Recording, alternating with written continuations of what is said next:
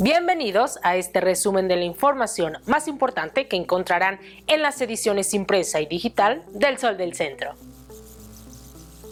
Con la entrada en vigor de las disposiciones derivadas del semáforo epidemiológico local, a partir de este miércoles, antros, cantinas, bares, tiendas de abarrotes, taquerías y todo aquel establecimiento que cuente con una licencia reglamentada deberán reducir al 30% su aforo durante el día y cesar toda actividad a partir de las 22 horas. El estado de Aguascalientes se mantiene desde hace varias semanas en una tendencia continua de ascenso de contagios y saturación hospitalaria a causa del coronavirus COVID-19 que mantienen al Estado en un rebrote de la enfermedad, reveló el subsecretario de Prevención y Promoción de la Salud Federal, Hugo López Gatel Ramírez.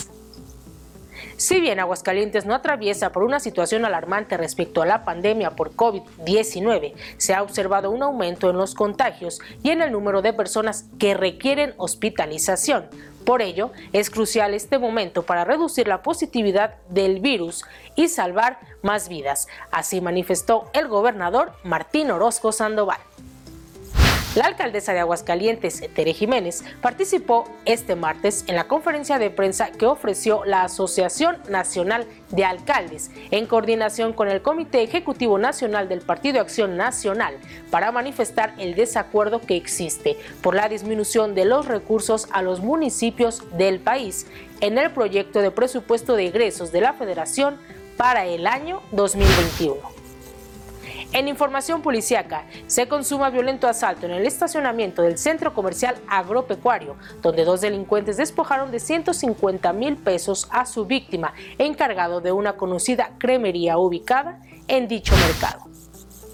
Y en los deportes, arrancó con éxito la edición 2020 del torneo de tenis de Calaveras, el cual es organizado por el Instituto del Deporte del Estado de Aguascalientes y el Club Pulgas Pandas, celebrándose en las canchas sintéticas de este mismo club deportivo. Síganos en nuestras redes sociales y para conocer el detalle de esta y mucha más información, no olviden adquirir las ediciones impresa y digital del Sol del Centro.